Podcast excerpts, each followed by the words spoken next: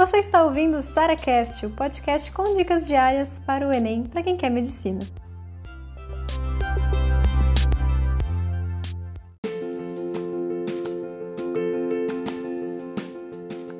Já me fizeram essa pergunta antes, e assim, é tão difícil avaliar se teve alguma diferença assim, em relação à formação, sabe?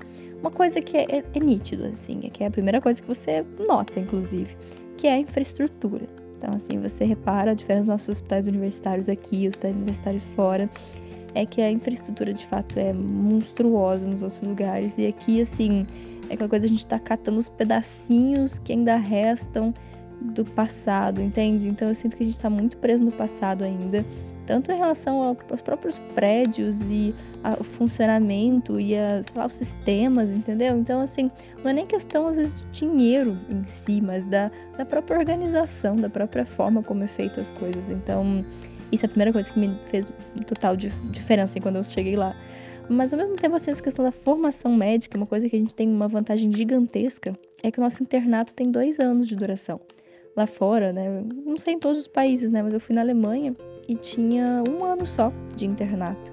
Então as pessoas é, saíam da faculdade e já emendam direto à residência porque, assim, lá tem essa cultura muito mais forte aqui do Brasil de que você é, não, você não pode atuar sem ter feito uma residência. Aqui no Brasil não, aqui, né, especialmente em plantas de emergência, CTI, são muitas vezes médicos recém-formados sem residência ou fazendo a residência.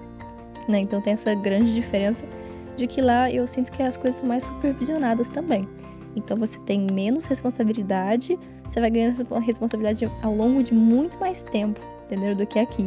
Aqui eu sinto que a coisa é um pouco mais assim pesada nesse sentido, de que te largam no mundo e boa sorte, né? Isso eu acho, eu acho bem pesado, inclusive. Então, assim, em relação à diferença de formação no sentido de, ah, eles sabem mais que a gente, ou eles, sei lá, tiver, sabem, não sei como é que seria essa diferença, né? Se eles são melhor formados ou se eles saem mais preparados. Eu sinto, na verdade, assim, essa questão de conhecimento e informação é muito semelhante. Mas essa, essa, essa, esse ponto específico foi o que eu mais senti diferença, assim.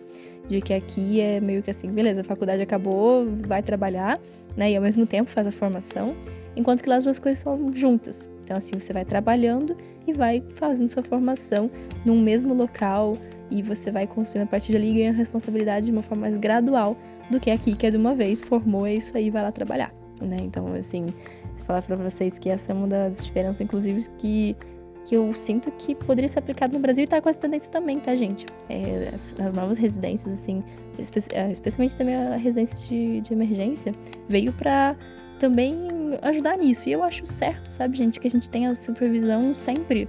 Não é aquela coisa assim, passou na formatura, passou num portal da, do, do, conhecimento e é isso aí, não. A gente tá sempre aprendendo, a gente tem muita coisa que aprender sempre. Não é a formatura que vai, vai dizer, ah, beleza, a partir de agora você sabe tudo. Eu acho que não, eu acho que a gente sempre tem que, sabe, ter experiência dos, dos médicos mais velhos e outros mais novos também, né? Aquela coisa, a gente tem. É muito bom a gente ouvir sempre todo mundo pra sempre tem alguém contribuindo com conhecimento pra gente, a gente sempre tem que estar tá, né, com toda a atenção do mundo, não é porque a gente formou, porque a gente sabe, ah, agora eu nunca vou errar, nunca, sei lá, sempre vou saber todos os diagnósticos, isso é, é pura ilusão. Então, acho que essa é, é uma discussão que eu queria trazer aqui pra vocês, achei bem legal essa pergunta. E assim, enfim, acho que isso é uma coisa legal também de você vivenciar. Sempre que você puder correr atrás de intercâmbio, já se preparar com o idioma, porque é uma experiência assim que muda, muda minha vida completamente depois que eu voltei.